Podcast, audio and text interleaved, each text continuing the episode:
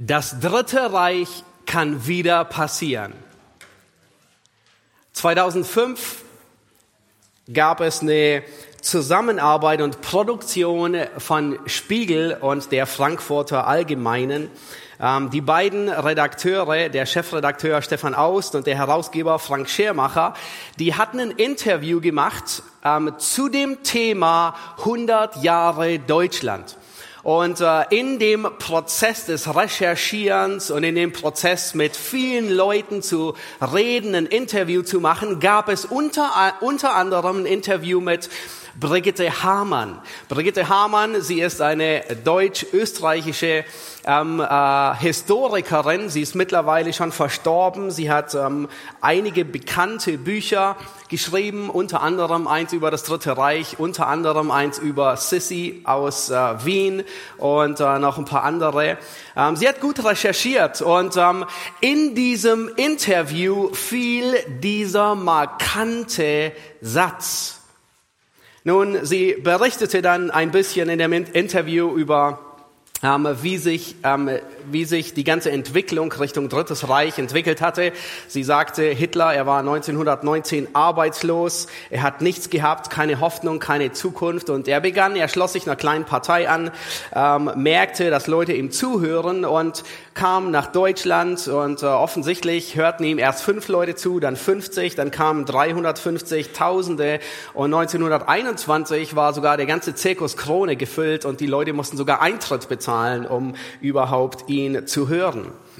Ähm, er hat viele Dinge gesagt. Er hat gesagt, er müsste das deutsche Volk ähm, äh, schützen. Das versteht das Volk noch nicht, aber ähm, all das wird zum, zugunsten des deutschen Volkes.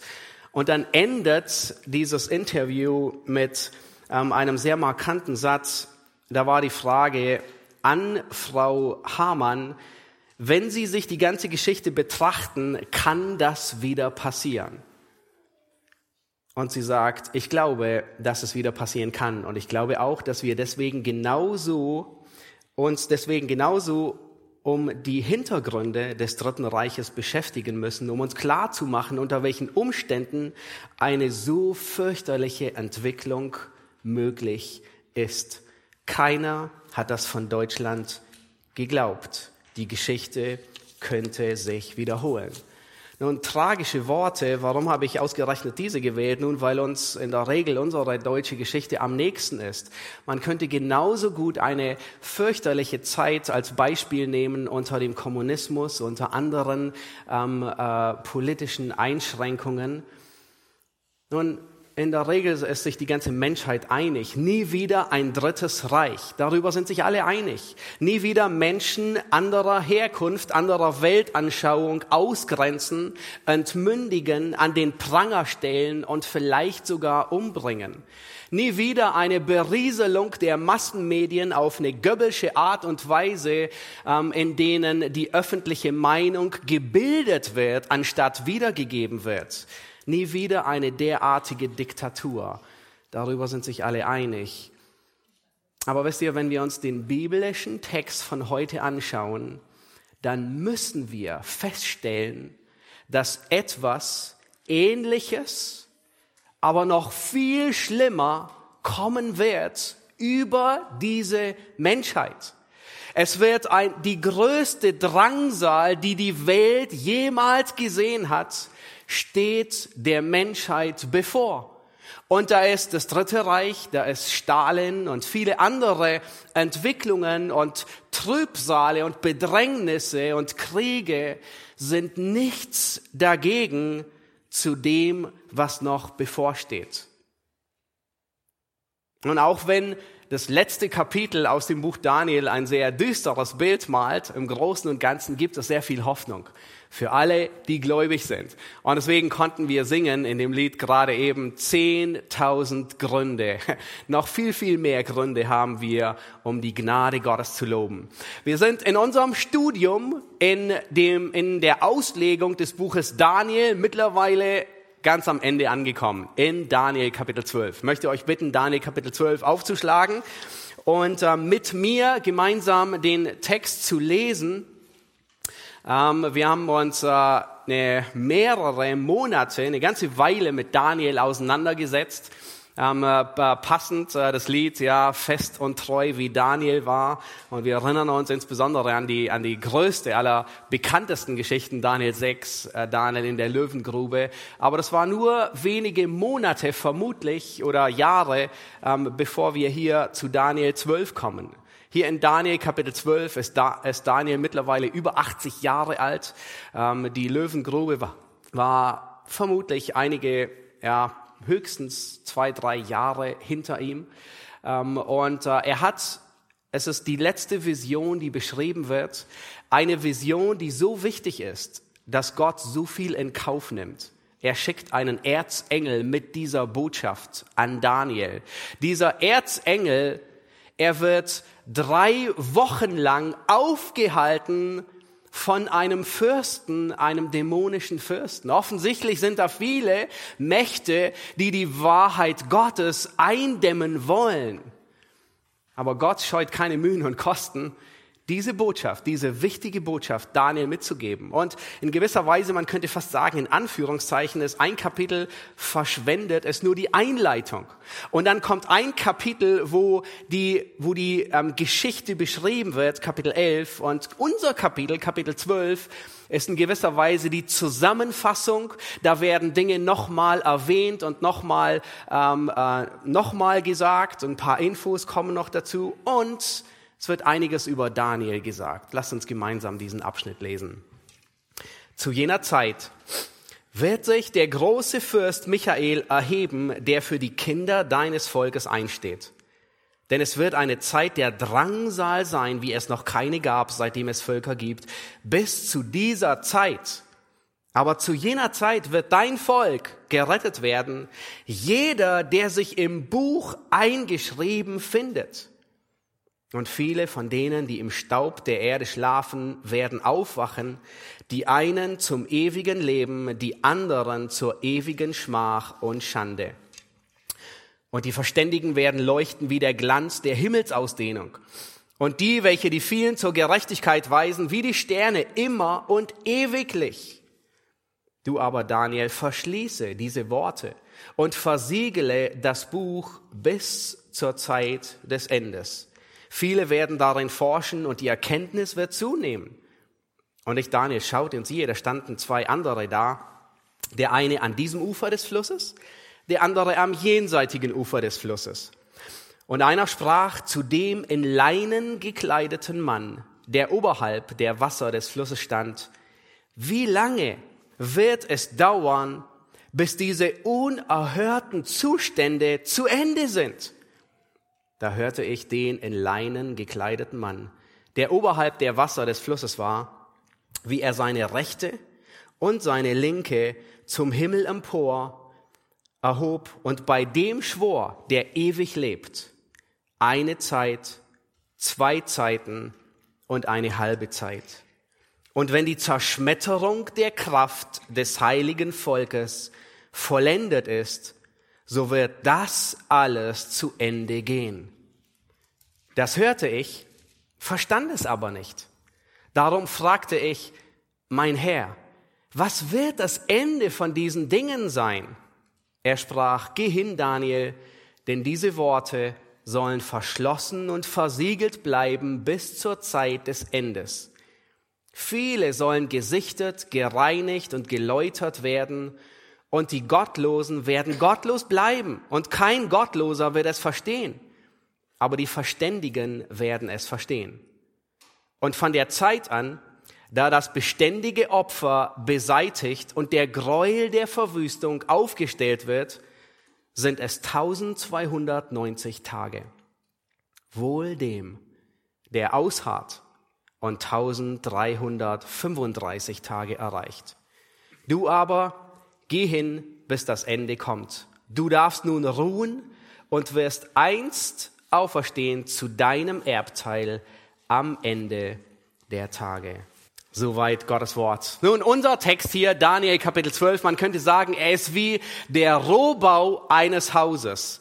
Hier in Daniel 12 finden wir das Fundament und wir finden die Begrenzungen, die Mauern, das Grundgerippe, könnte man sagen, von all der Offenbarung, die noch kommen soll. Die späteren Texte, die kommen werden, die bauen alle hier auf das Buch Daniel auf. Ähm, wenn ihr euch erinnert an Zacharia oder an Matthäus 24, an Römer 9 bis 11, an 1. und 2. Thessalonicher und insbesondere, nicht zu, äh, um nicht zu vergessen, die Offenbarung, all diese Bücher, die bauen darauf auf. Und wir werden in, in drei Predigten noch äh, durch dieses ganze Kapitel durchgehen und äh, in drei Predigten Daniel beenden. Das ist zumindest der Plan. Also heute Teil eins. Ähm, es ist ja nicht die Absicht, dass, äh, dass äh, das eine Drangsal für euch wird, aber ähm, das werden wir uns heute insbesondere ansehen, nämlich die große Drangsal, die wir hier in diesem Kapitel finden. Ähm, das nächste Mal werden wir uns dann überwiegend mit dem tausendjährigen Reich beschäftigen und ähm, das letzte Mal, äh, die letzte Predigt ähm, zu diesem Kapitel wird dann über die Auferstehung gehen. Nun, heute werden wir uns die größte Drangsal der Menschheit ansehen, insbesondere die größte Drangsal des Volkes Israel, die noch bevorsteht.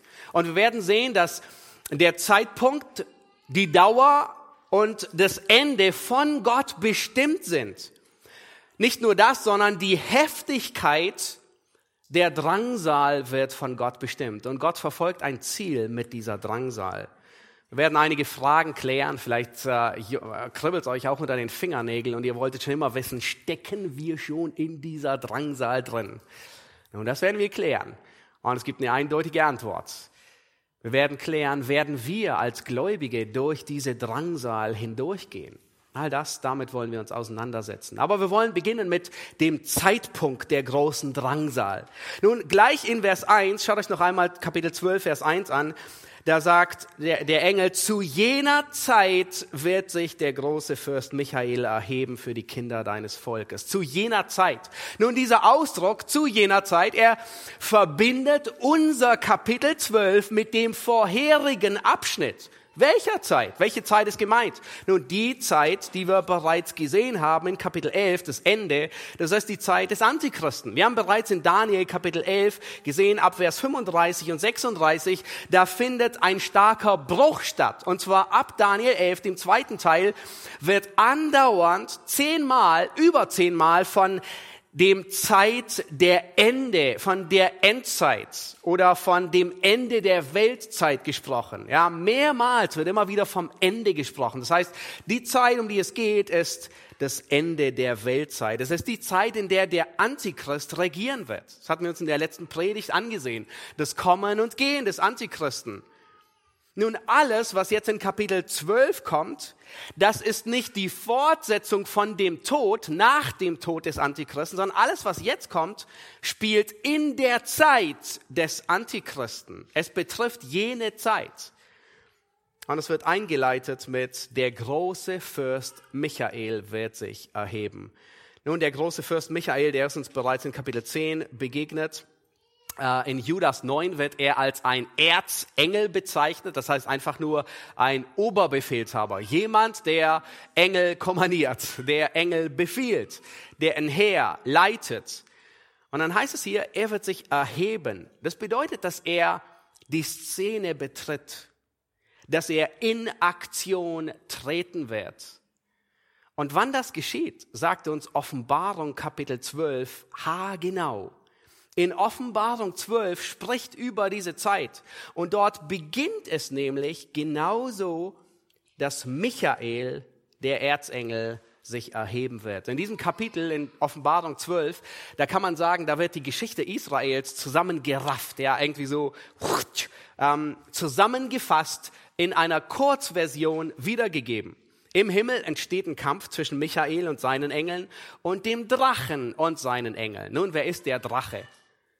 Nicht schwer zu erraten. Das ganze Kapitel beschreibt ihn andauernd. Das Kapitel nennt ihn ähm, Satan, den Teufel, die Schlange, den Verkläger und den feuerroten Drachen. Offensichtlich ein Kampf im Himmel zwischen Michael und dem Erzengel und Satan. Satan wird auf die Erde geworfen und er schnaubt vor Wut und vor Zorn, denn er weiß, sagt uns Offenbarung 12, Vers 12, dass er nur noch kurze Zeit hat. Genau genommen weiß er, dass er nur noch dreieinhalb Jahre hat, bis das Ende anrückt. Er weiß ab jetzt, wo er auf die Erde geworfen wird, tickt die Uhr. Und zwar läuft die Zeit rückwärts. Genau dreieinhalb Jahre. In Offenbarung 12 deutet an, dass diese verlorene Schlacht im Himmel der Auslöser ist, dass Satan seinen Zorn auf die Erde ausschüttet. Und es heißt dort Offenbarung 12, Vers 12, wehe denen, die auf der Erde wohnen und auf dem Meer. Könnt ihr euch vorstellen, der Engel sagt, wehe denen, die auf der Erde wohnen. Denn der Teufel ist zu euch herabgekommen und er hat einen großen Zorn, da er weiß, dass er nur noch wenig Zeit hat. Und diesen großen Zorn wird er über das Volk Israel ausschütten.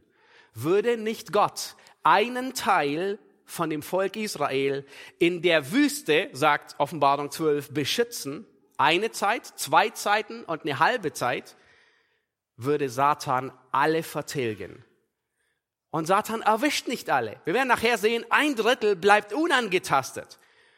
Und Satan wird seinen ganzen Zorn über die richten, das heißt in Vers 17, die Gottes Gebote befolgen und das Zeugnis Jesu Christi haben. Das heißt, Satan richtet seinen ganzen Zorn auf das Volk und er erwischt nicht alle, und manche, die, die, die werden ähm, geschützt vor ihm und er richtet seinen ganzen Zorn über alle, die Christus anbeten. Das sind gläubig gewordene Heiden in der Trübsal. Und Matthäus 24 spricht genau von diesem Zeitpunkt, von dieser großen Drangsal. Dort sagt Jesus in Vers 30, dass diese große Drangsal unmittelbar vor der Ankunft Jesu Christi sein wird, wenn er in Macht und Herrlichkeit wiederkommen wird. Also am Ende der Zeit. Nun, Frage eins: sind wir in dieser Zeit? Sind wir schon drin? Nun, wenn wir uns manche beängstigende Entwicklungen ansehen, dann könnten wir fast meinen, ja, es, also es fühlt sich so an. Aber wir sind nicht drin. Eindeutig noch nicht diese große Drangsal, die wird nicht an schwierigen, an schweren Zeiten festgemacht. Die gab es schon immer in der ganzen Weltgeschichte. Diese große Drangsal, sie wird nicht an Globalisierung festgemacht. Sie wird nicht an moralischem Verfall festgemacht. Sie wird nicht an einem Chip festgemacht. Sie wird nicht an einer Impfung festgemacht. Und es gibt einige Stellen, die uns ganz klare Merkmale geben, wann diese Zeit beginnt. Daniel 12 sagt, es ist die Zeit des Antichristen. Matthäus 24 sagt, nachdem der Gräuel der Verwüstung aufgestellt ist, beginnt diese Zeit. Offenbarung 12 macht deutlich, dass es die Herrschaft des Drachen, des Antichristen, dass mit seiner Herrschaft diese Zeit losgehen wird. Und Offenbarung 16 zeigt uns auf, dass dieser Zeitpunkt der Zeitpunkt ist, wo Gott seinen Zorn ausgießt über die ganze Erde. Nun könnt ihr euch vorstellen, ein Zeitpunkt, die voller Zorn ist. Wir hatten schon gesehen, wer hat seinen Zorn ausgegossen? Wer kommt im Zorn über diese Erde? Satan. Und jetzt in Offenbarung 16 wird sogar gesagt, dass Gott seine sieben Zornesschalen ausgießen wird. Das heißt, es wird eine Zeit sein, des Zornes, der nicht zu überbieten ist. Und zwar der Zorn Satans und der Zorn Gottes über alle Menschen und mit unterschiedlichen Zielen. Nun, wenn diese Dinge anlaufen, dann weißt du, dass diese Zeit losgegangen ist. Das ist so wie wenn du im Kino sitzt, schon lange her. Vielleicht kannst du dich noch ganz dunkel erinnern. Vor langen, langen Jahren, da gab es noch diesen Moment. Und äh, in der dunklen Erinnerung könnt ihr euch vielleicht noch erinnern, es gab sowas, bevor der Film losging, da war Werbezeit. ähm, und wer auch immer zur Werbezeit reinkam. Nun, da lief in der Regel ein Trailer nach dem anderen. Das heißt immer, die nächsten Filme, die kommen, die wurden da schon kurz vorgestellt, ähm, die, die noch erscheinen werden. Und vielleicht ging es euch auch so, dass man drin saß und denkt, oh, ist das jetzt schon mein Film? Oder, oder noch nicht? Und die nächsten Sekunden haben es gezeigt. Es ist noch nicht dein Film. Ja, sondern in der Regel, auch wenn du den Film noch nicht gesehen hast, du wusstest, worum es geht. Und in den ersten zehn Sekunden wusstest du, ob dein Film begonnen hat oder nicht, weil du konntest die Dinge einordnen. Und wisst ihr, genauso ist es mit der Drangsal. Wenn du weißt, worum es geht, dann wirst du sehr schnell erkennen, ob du drin sitzt oder nicht. Mit einer Ausnahme, Ungläubige, die werden es nicht merken. Und wir kommen noch dahin. Für sie hat der echte Film schon lange begonnen und sie denken, sie sitzen immer noch im Trailer von einem miserabel schlechten Film. Und das ist tragisch. Nun, die zweite Frage, die du dir stellst, ist, werden wir als Gläubige hindurchgehen? Nun, diese Frage, die lässt sich nicht so einfach beantworten. Die Bibel lässt diese Frage offen das Neue Testament spricht, dass Christus wiederkommen wird. Und wenn wir, das, wenn wir die Bibelstellen über, das, über die Wiederkunft Christi studieren, dann stellen wir fest, dass es zwei, zwei unterschiedliche Wiederkommen beschreibt, so wie das Alte Testament zwei unterschiedliche Ankünfte beschreibt. Nämlich einmal wird die Entrückung beschrieben, die kann jederzeit sein, plötzlich, in einem Nu, in einem Augenblick, unerwartet.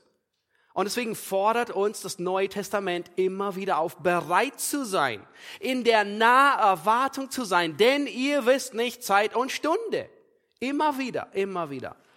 Und dann stellen wir fest, es gibt ganz viele Bibelstellen, die davon sprechen, dass Christus am Ende der Trübsal wiederkommen wird. Nach der Zeit des Antichristen, ihn zu besiegen. Dann wird er kommen in Macht und Herrlichkeit. Und da steht sogar in Zacharia fast die Uhrzeit, wann er kommen wird. Das ist gegen Abend, in der Abenddämmerung. Also wir sehen offensichtlich zwei unterschiedliche Ankünfte. Und wenn wir 1. Thessalonicher 4 noch hinzunehmen, dann, dann stellen wir fest, dass dieser Abschnitt von der Entrückung spricht. Das heißt, wir sehen, es gibt eine Entrückung und es gibt einen kommenden Macht und Herrlichkeit.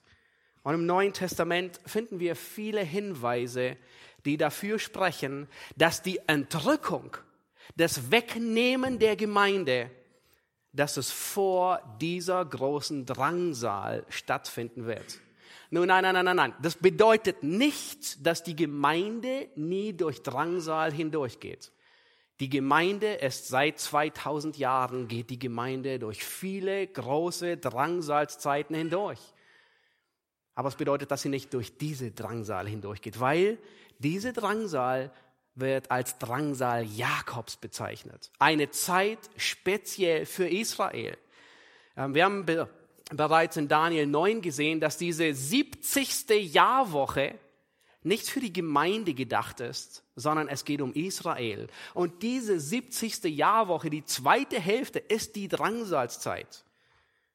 Und ein anderes, einen anderen Hinweis finden wir in Offenbarung 6 bis 9, 6 bis 19. Da wird die Gemeinde überhaupt nicht erwählt, äh, erwähnt. Das heißt, ähm, ähm, Johannes, er beginnt und er schreibt an die Gemeinde, an die sieben Gemeinden, ihr wisst alle, von Ephesus bis Laodicea. Und dann ist Totenstille, kein Wort, kein Sterbenswort mehr über die Gemeinde. Bis ganz am Schluss, wo es heißt, dass die Braut, die Gemeinde, sie spreche, komm und von der Gemeinde die Rede ist. Ja, auch ein starker Hinweis, dass diese Zeit der Drangsal, es wird ganz viele Gläubige geben, das schauen wir uns noch an, aber die Gemeinde, die wird vorher entrückt sein. Nun, wenn du gerettet bist, wenn du wiedergeboren bist, wenn die Heiligung in deinem Leben sichtbar ist, dass du dich von der Sünde abwendest und Gott zuläufst, wenn du gerechtfertigt bist, dann darfst du wirklich froh und gewiss sein. Das heißt nicht, dass uns keine Drangsal erspart bleibt. Aber wenn du nicht gerettet bist, dann ist es sehr gut möglich, dass du hindurchgehst. Nun lass uns ansehen, wie schlimm ist diese Zeit. Wie ist die Heftigkeit dieser großen Drangsal? Zurück in Daniel 12, Vers 1. Ähm, wir haben gesehen, ähm, dass das zu jener Zeit sein wird, Und dann heißt es, denn es wird eine Zeit der Drangsal sein, wie es noch keine gab, seitdem es Völker gibt, bis zu dieser Zeit. Nun, hier wird die Heftigkeit der großen Drangsal beschrieben. Das hebräische Wort, das hier im Deutschen mit Drangsal wiedergegeben ist, das, das spricht von den schlimmsten Bedrängnissen, die man sich vorstellen kann. In, in Jona 2, Vers 3, da beschreibt Jona seine Zeit im Bauch des Fisches mit demselben Wort. Also könnt ihr euch vorstellen, Jona im Bauch des Fisches und er sagt, so schlimm ist es, so schlimm ist Drangsal. Das ist das, das schlimmste Wort. Er sagt, aus meiner Drangsal, dasselbe Wort, rief ich zum Herrn und er erhörte mich. Aus dem Schoß des Totenreichs. Also, es ist ein Wort, das, das die, die, die Heftigkeit kaum ausdrücken kann. In Jeremia 4 und in Jeremia 50, Vers 4, da wird eine Art und Weise beschrieben, die wahrscheinlich 50 Prozent von uns sehr gut kennen und einmal oder zweimal durch äh, oder drei oder viermal oder fünfmal äh, äh, durchgemacht haben.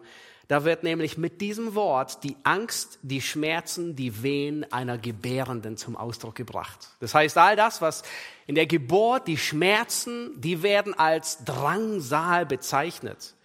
Und dieselbe Metapher gebraucht Jesus in Matthäus 24, als er sagt, dies ist der Anfang der Wehen. Nun, wenn diese Drangsal kommt, dann wird die Geburt nicht eine Stunde dauern, nicht zwei Stunden, nicht zwölf Stunden. Es wird dreieinhalb Jahre dauern. Es wird eine Zeit sein, wie sie noch nie da gewesen ist. Luther sagt, seitdem es Menschen gibt oder Schlachter, seit es Völker gibt.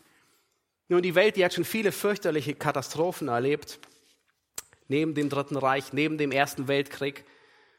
1349 wütete der schwarze Tod, die Pest in Europa. 25 Millionen Menschen sind wahrscheinlich in dieser Zeit gestorben, ein Drittel der, der europäischen Bevölkerung. In Deutschland ist jeder Zehnte gestorben. 1918 die spanische Grippe, zwischen 20 bis 50 Millionen Menschen sind umgekommen. Es gab mehr Tote wie im Ersten Weltkrieg. Da gab es 17 Millionen. Nun, andere Historiker, die würden sagen, 539 war das schlimmste, die schlimmste Periode der Menschheitsgeschichte. Was die wenigsten wissen, ist, dass äh, damals 18 Monate ein geheimnisvoller Nebel über ganz Europa, dem Nahen Osten und Teilen Asiens schwebte. Ähm, der Nebel, der hat dazu geführt, dass weltweit die Durchschnittstemperatur um anderthalb bis zwei Grad gesunken ist. In diesem Sommer fiel in China Schnee. Auf unserer nördlichen Halbkugel ging überall die Ernte ein. Es gab eine Hungersnot, 18 Monate keine Ernte. Es wird gesagt, es wird berichtet, dass die Sonne so zu sehen war, als wäre es der Mond. 18 Monate lang keine Sonne. Nun, Ursache war wahrscheinlich ein ausgebrochener Vulkan auf Island. Wir kennen das. Erst vor wenigen Jahren hat uns das nur ein bisschen den Flugverkehr in Europa lahmgelegt. Aber offensichtlich fürchterlich. Zwei Jahre später wurde der ganze Mittelmeerraum von einer anderen Epidemie heimgesucht, die Beulenpest, wo wahrscheinlich 100 Millionen Menschen verstarben. Und eine Kombination aus vielen Ereignissen hat äh, sehr wahrscheinlich zum Zusammenbruch des Oströmischen Reiches geführt. Und fürchterliche Zustände. Die Welt hat, die ist schon mehrmals geschüttelt worden. Aber wisst ihr, dass all das nichts ist im Vergleich zu dem, was kommt. Der Text sagt, es ist eine Bedrängnis, die es nie gab, seitdem es Menschen gibt und die es nie mehr geben wird. Wir haben nicht die leiseste, den leisesten Hauch und einen Schimmer. Wir können es uns nicht vorstellen, wie schlimm es sein wird. Diese bevorstehenden Bedrängnisse sind die schlimmsten Katastrophen der Menschheit, werden da in Schatten gestellt. Der Brand von London 1666, der Tsunami an Weihnachten 2004, vielleicht erinnert ihr euch noch dran, Titanic, Pearl Harbor, die Anschläge vom 11. September, der Zweite Weltkrieg, all das ist ein Schatten von dem, was kommen wird. Und zwar sowohl politisch wie sozial, sowohl theologisch und religiös wie auch kosmisch und wirtschaftlich. In Matthäus 24, Vers 21 sagt Jesus, denn dann wird eine große Drangsal sein, und er gebraucht dieselben Worte, wie von Anfang der Welt an bis jetzt keine gewesen ist und auch keine mehr kommen wird. Wenn wir uns Offenbarung 12 bis 17 anlesen, durchlesen, dann stellen wir fest, es ist der geballte Zorn Gottes und der geballte Zorn Satans. Ein Großteil der Gläubigen wird hingerichtet und den Märtyrertod sterben. Es werden kosmische Phänomene sein, schmerzhafte Geschwüre an allen, die das Tier anbeten, das heißt an der ganzen Menschheit. Das Meer wird zu Blut. Ich konnte es nicht glauben, als ich es gelesen habe. Und es steht, alle darin sterben, alle Lebewesen. Und wir können es uns nicht vorstellen. Flüsse, Quellen werden zu Blut. Die Sonne versenkt die Menschen durch ihre Hitze. Das Reich wird verfinstert und die Menschen zerbeißen sich ihre Zunge vor Schmerzen. Und an Gott richtet die Stadt. Er schickt zentnerschweren Hagel. Nun, unvorstellbar. Aber all das hat ein Ziel. Welches Ziel verfolgt Gott mit der Drangsal? Nun, Vers, 3, Vers 7 und Vers 10, die geben uns Einsicht. Und wir stellen fest, drittens, das Ziel. Was ist das Ziel der großen Drangsal? Lass uns Vers 7 und 10 nochmal lesen. Da heißt es, wenn die Zerschmetterung der Kraft des heiligen Volkes vollendet ist, so wird da das alles zu Ende gehen. Huh. Die Zerschmetterung der Kraft des heiligen Volkes, das ist Israel. Und dann heißt es, Vers 10, viele sollen gesichtet, gereinigt und geläutert werden. Nun, mit seinem Volk verfolgt Gott überwiegend zwei Ziele. Das eine Ziel ist, die Kraft seines Volkes soll zerschmettert werden. Das physische Volk Gottes Israel ist immer noch im Unglauben. Und Gott will sie so sehr in die Enge führen, so sehr, dass sie mit dem Rücken an der Wand stehen, dass sie komplett kapitulieren.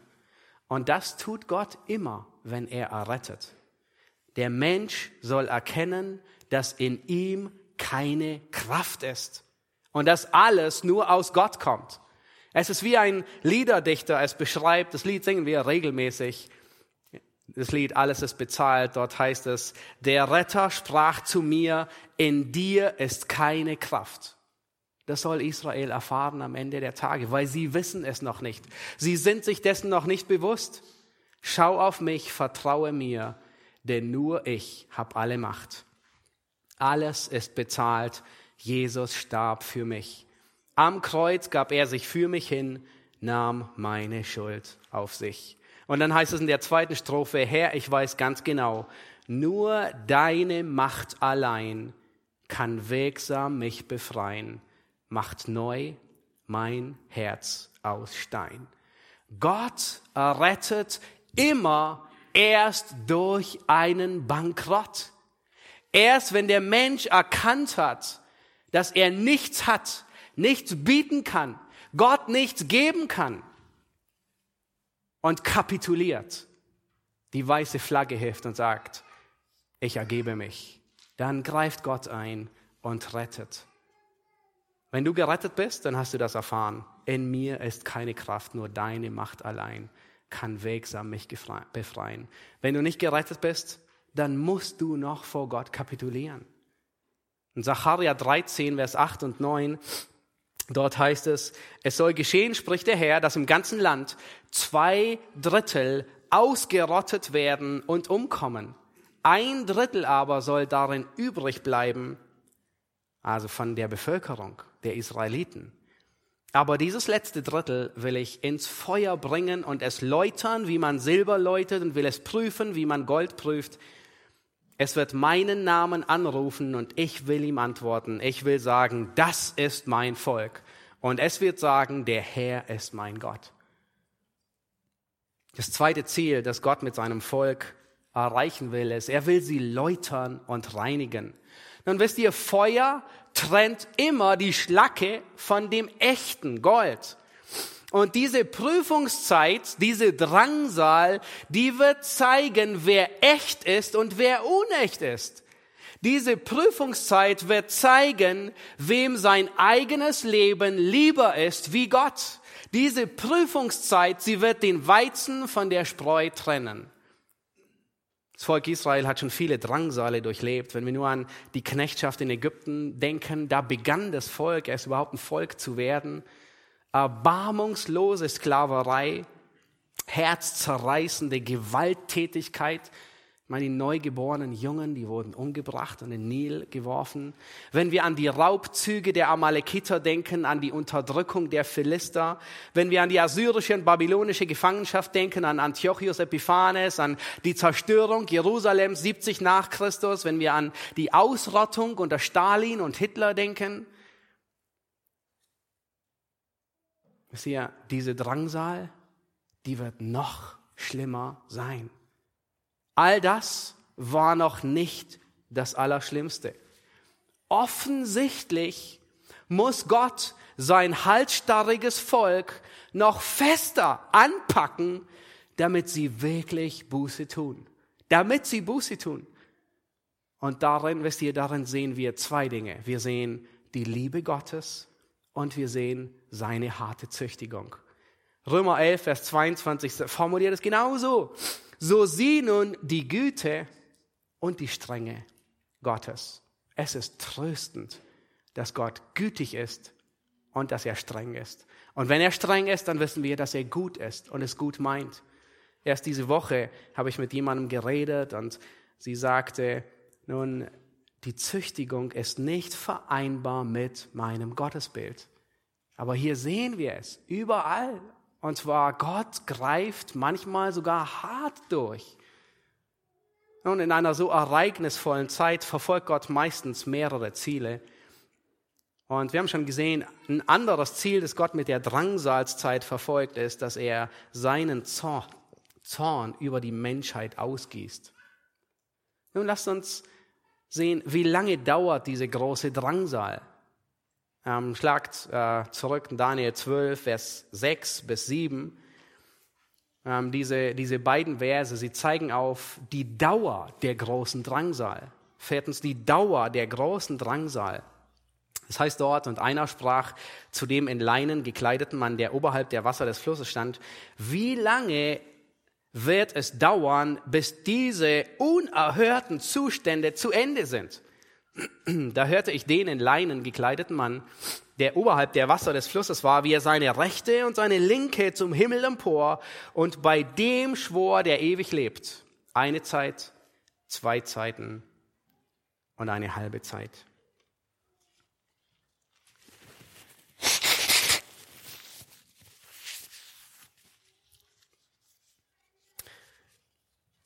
Daniel, er sieht hier in dieser Vision zwei Männer. Der eine ist auf der einen Seite des Flusses, der andere auf der anderen Seite. Und einer stellt die Frage, wie lange dauern diese unerhörten Zustände? Er fragt nicht, wann wird das geschehen, weil das war schon bereits geklärt, sondern wie lange. Nun, wörtlich heißt es diese wunderlichen Zustände. Nun, warum? Weil sie, weil sie unfassbar sind. Sie sind unerhört. Sie sind unglaublich, unvorstellbar. Nun könnt ihr euch vorstellen, dass Daniel, jemand, der schon in der Löwengrube war vor ein, zwei Jahren, ähm, jemand, äh, der die Gefangenschaft, die Belagerung Nebukadnezar überlebt hat, dass er Schwierigkeiten einordnen kann. Und selbst für ihn, der wirklich Hartes durchlebt hat, ist es unvorstellbar. Aber nicht nur für ihn. Wisst ihr, wer das sagt? Das sagt der Engel selbst für einen Engel ist das, was hier kommt, einfach un unbeschreiblich, zu wunderlich, unvorstellbar, unerhört. Man, man kann es gar nicht glauben, wenn man es hört. Nun, und dann antwortet der in Leinen gekleidete. Nun, dieser in Leinen gekleidete, der ist uns bereits in Kapitel 10 begegnet. Und soweit wir wissen, können wir sagen, dass es aller Wahrscheinlichkeit Christus selbst ist. Und Christus selbst, er schwört bei dem, der ewig lebt. Und er hebt seine rechte und seine linke zum Himmel empor. Das ist äußerst selten. Nun, kaum sehen wir, wenn jemand schwört, kommt immer wieder vor im Alten Testament, dann hebt er seine Hand seine rechte oder seine linke und schwört, dass jemand beide Hände äh, emporhebt, ist äußerst selten. Und es macht es so unumstößlich, diese Tatsache. Erstens, er schwört. Zweitens, bei wem schwört er? Bei dem, der ewig lebt. Drittens, er schwört mit beiden Händen. Und viertens, es ist der Sohn Gottes. Das ist so, als würde man viermal hintereinander wahrlich, wahrlich sagen. Ja, wir kennen das von Jesus. Er sagt immer zweimal, aber das ist, als würde man viermal sagen, das ist gewiss. Die Dauer ist eine Zeit, zwei Zeiten und eine halbe Zeit. Das sind dreieinhalb Jahre. Nun, es gibt manche, leider manche Gläubige, äh, manche Gläubige, die lieben so allegorische Rätsel und, und Spiele und Zahlen und ähm, offensichtlich war Mathe ihr Lieblingsfach. Und überall, wo sie nur können, wollen sie einen Code, einen versteckten Code hineinlesen. Und äh, hier insbesondere, die Bibel, sie kennt keinen Code. Wenn Gott redet, dann will er klar, deutlich und unmissverständlich kommunizieren. Und Daniel, er, er, er, er versteht einiges nicht und er fragt nochmal nach und der Engel antwortet ihm. Und in Vers 11, da antwortet der, der Engel ihm noch einmal und er sagt, ähm, von der Zeit an, da das beständige Opfer beseitigt und der Gräuel der Verwüstung aufgestellt wird, sind es 1290 Tage, wohl dem, der ausharrt und 1335 Tage erreicht. Nun wisst ihr, der Engel, er nennt die exakte Dauer noch einmal, aber in einer anderen Einheit. Vielleicht erinnert euch das an das Fach Mathematik zurück in eurer Schulklasse, wo ihr Kilogramm in Tonnen umrechnen musstet. Ähm, das geht ja noch, das ist äh, recht harmlos. aber wenn ihr dann ähm, Stunden in Tage ja, umrechnen, umwandeln musstet, ja, ähm, dunkel in Erinnerung, dann wisst ihr, genau das tut der Engel hier. Er sagt, es sind dreieinhalb Jahre. Und einfach um das nochmal deutlich zu machen, nimmt er eine andere, ähm, äh, eine, eine andere Einheit und sagt jetzt nicht Jahre, sondern Tage. Es sind 1290 Tage. Bei einem Monatszyklus von 30 Tagen, wenn wir davon ausgehen, dann sind das 30 Tage länger. Warum, wissen wir nicht. Man kann nur darüber spekulieren.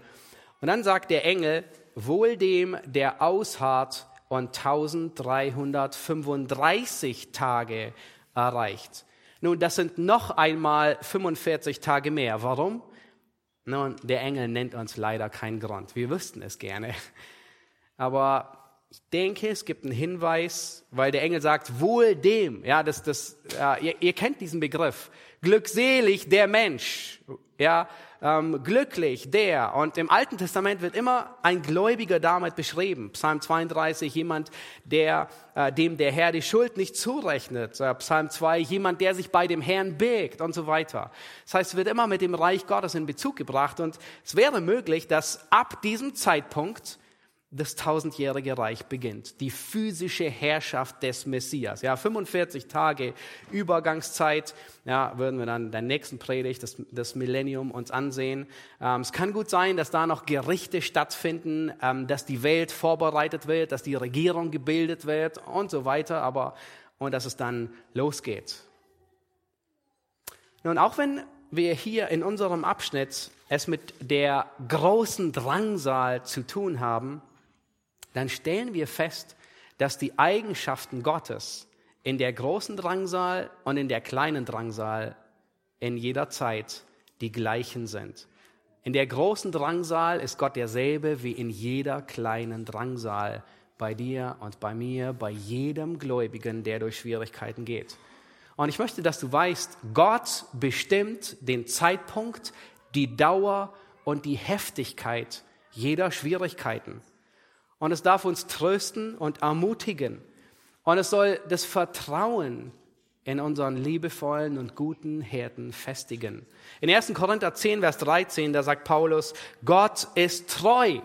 Nun, was bedeutet es, dass Gott treu ist? Und er sagt, er wird nicht zulassen, dass ihr über euer Vermögen versucht werdet, sondern er wird zugleich mit der Versuchung auch den Ausgang schaffen, so dass ihr sie ertragen könnt. Gott bestimmt Zeitpunkt, Dauer, Heftigkeit und sogar den Ausgang deiner Versuchung. Gott kennt dein Leiden. Und auch in deinem Leiden verfolgt Gott gewisse Ziele. Nun, ihr kennt vielleicht die Redewendung, sieben auf einen Schlag. Kennt ihr die? Ja, meistens meinen wir, wir haben mit einem Schlag haben wir sieben Fliegen erwischt. Das ist eine besondere eine Errungenschaft. Mit einer Aktion haben wir so viele Dinge erreicht in unserem Leben. Und wisst ihr, auf wen das überwiegend zutrifft? Auf Gott. Er, er, mit all dem, was er tut, kriegt er so viele Dinge geregelt und gebacken und erreicht so viele Ziele. Es könnte sein, dass Gott in deinem Leben mit Drangsal Sünde aufdeckt oder dich züchtigen will. Es kann sein auch, dass Gott dich läutern will. Wir haben vorhin schon festgestellt, dass jede Drangsal läutert. Und das erleben wir momentan überall. Selbst in diesen zwei Jahren, nun angesichts der großen Drangsal, kann man unsere Zeit nicht wirklich Drangsal nennen, auch wenn ähm, viele drangsaliert werden oder ähm, es, es derart geschieht, aber ja, es ist nicht diese Drangsal. Und wir merken, dass diese, diese Schwierigkeiten überall läutern. Überall hört man in ähm, Gemeinden, dass Gläubige nach der Pandemie gar nicht mehr zurückgekommen sind zur Gemeinde. Habt ihr es auch schon gehört? Gott läutert. Gott zeigt auf diese Schwierigkeiten, die heiß sind, die Hitze machen, die die Spreu vom Weizen trennen, die zeigen auf, wo das Herz ist. Und wenn dein Herz am Sonntagmorgen nicht an der Gemeinde ist, wenn dein Herz nicht beim Gottesdienst ist, wenn dein Herz nicht bei der Gemeinschaft der Gläubigen ist, wenn dein Herz nicht herkommt, um Gott anzubeten, nun, dann steht es schlimm um dich. Dann könnte es sein, dass du dich nicht nur geistlich erkältet hast, sondern es könnte ein Symptom sein, dass du geistlich tot bist. Ein anderes Ziel, das Gott vielleicht verfolgen könnte mit Bedrängnissen in deinem Leben, ist Bewährung. Und in der Bibelstunde gehen wir gerade Jakobus durch und Jakobus macht deut deutlich und sagt, freut euch, wenn, wenn Anfechtungen kommen, weil ihr wisst, dass die Bewährung eures Glaubens standhaftes Ausharren bewegt. Es kann auch sein, dass Gott Leid und Drangsal in dein Leben hineinbringt, das hat gar nichts mit dir zu tun. Und es ergibt überhaupt keinen nachvollziehbaren Sinn, wie bei Hiob. Nun, bei Hiob, man könnte fast sagen, es war eine Schachpartie zwischen Gott und Satan. Es gab keinen konkreten Grund, dass Gott das Leid zuließ. Und dennoch verfolgte er ein Ziel in all dem Leid. Nun lass uns weitergehen und wir wollen sehen, wie, wie sieht es aus mit Gläubigen in dieser großen Drangsalzeit? Die Gläubigen, fünftens, in der großen Drangsalzeit. Nun, wir haben gesehen, dass die Gläubigen der Gemeinde, die sind nicht mehr da. Aber was uns die Offenbarung sagt, ähm, ist, äh, dass in diesen dreieinhalb Jahren vor der großen Drangsal extrem viel evangelisiert wird.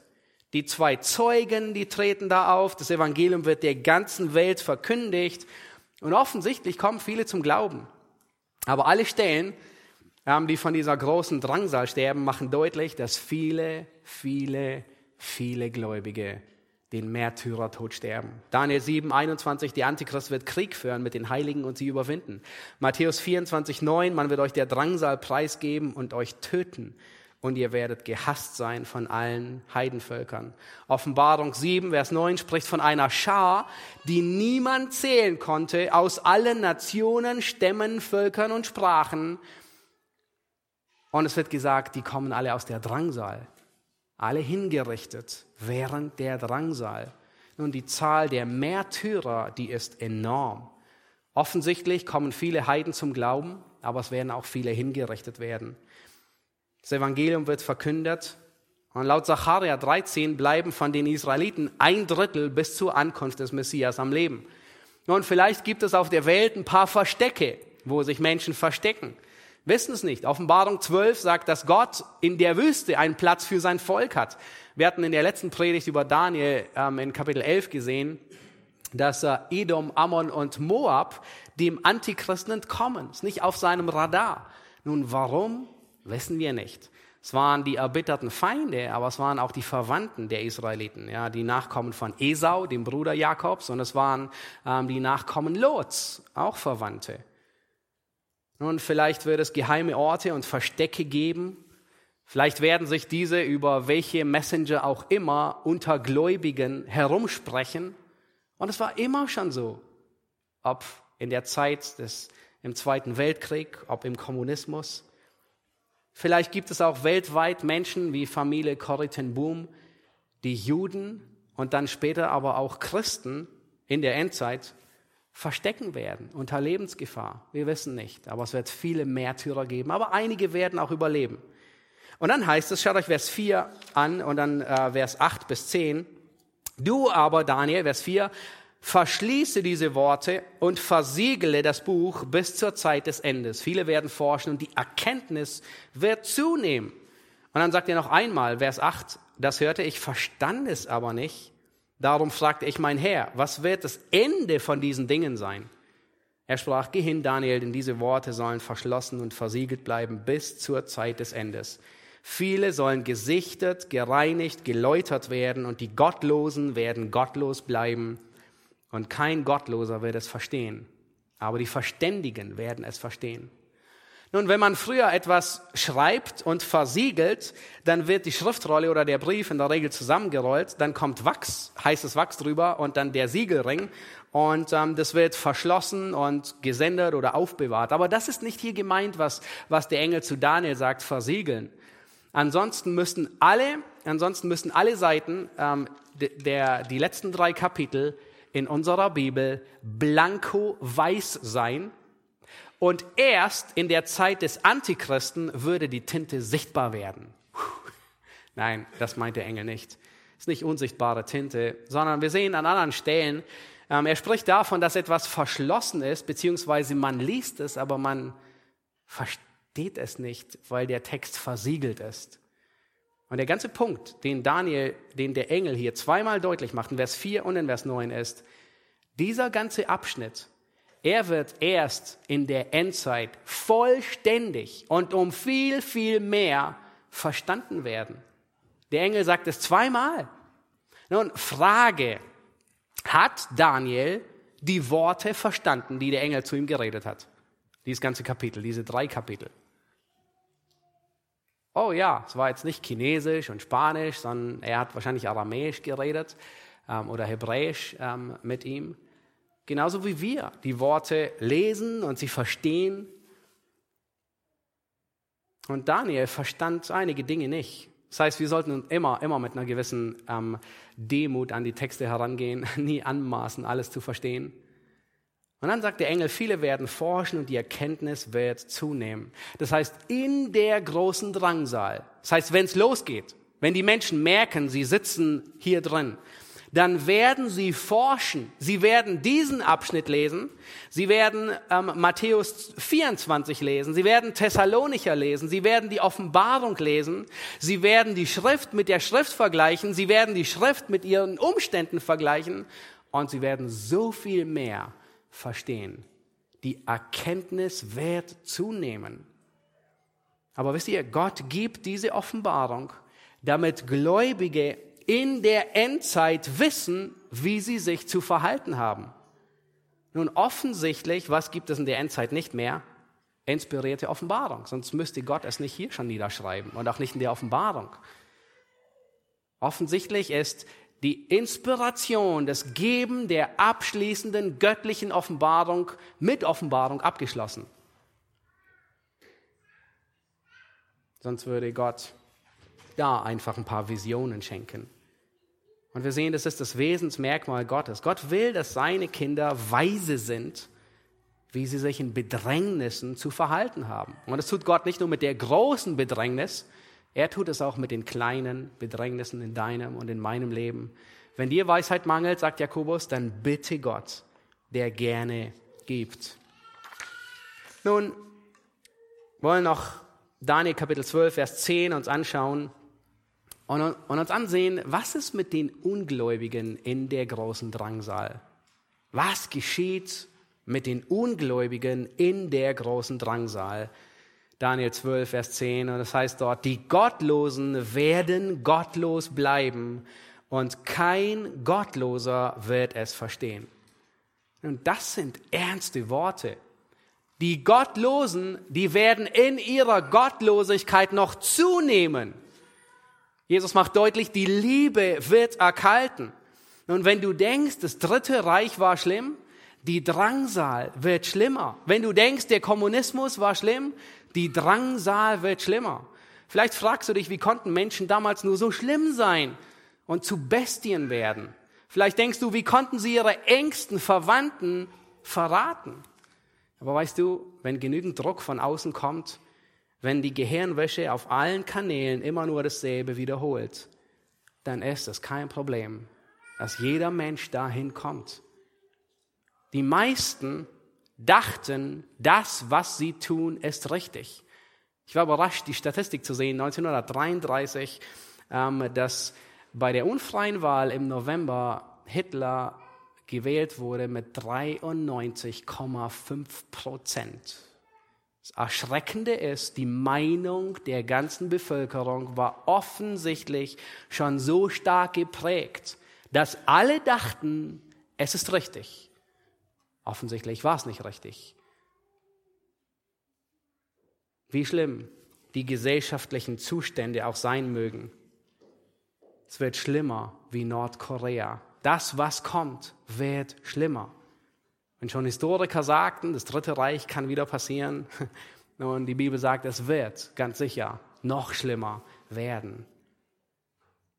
Wir wissen nicht, wann, aber wir wissen, dass der Mensch sich nicht gebessert hat. Die Sünde ist gleich geblieben.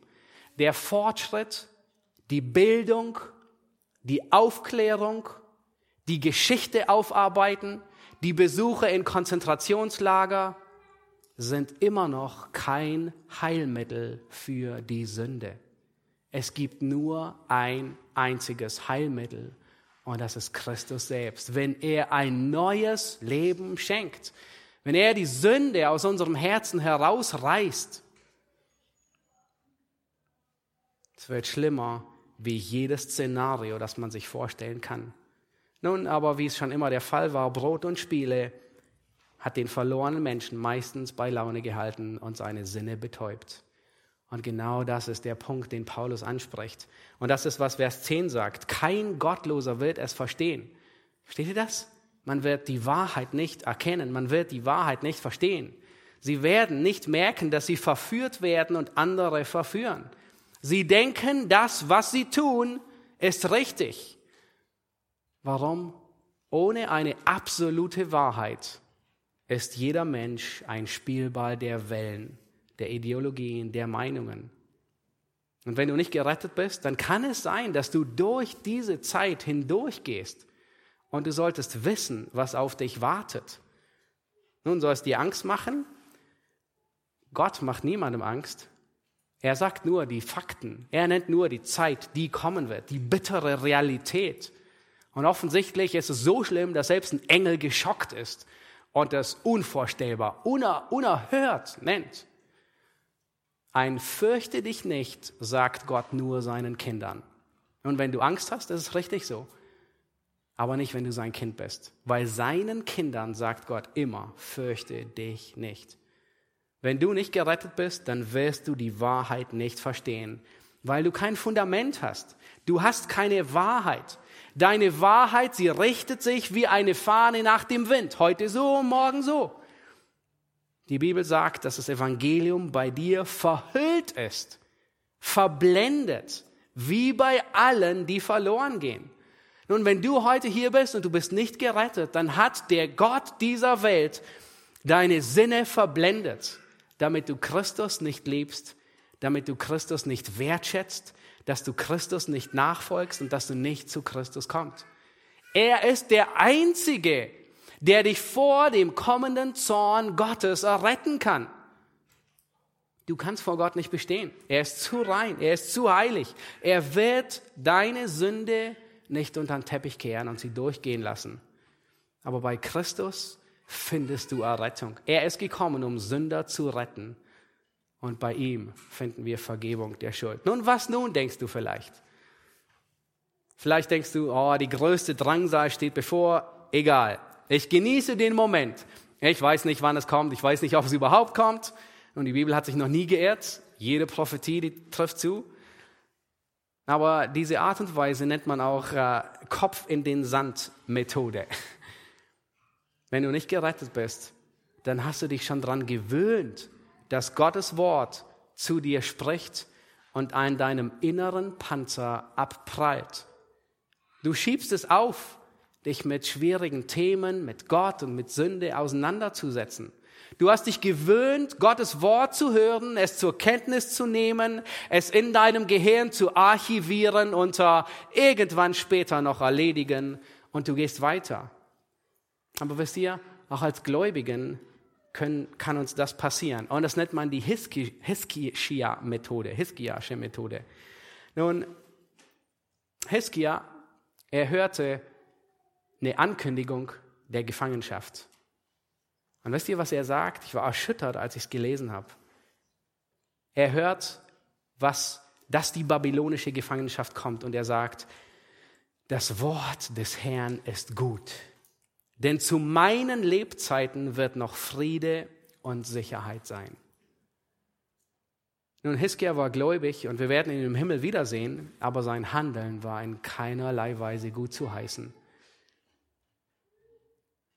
Er war gekennzeichnet von Passivität, von Resignation, von Fatalismus. Oh, es kommt, egal, Hauptsache nicht zu meiner Zeit.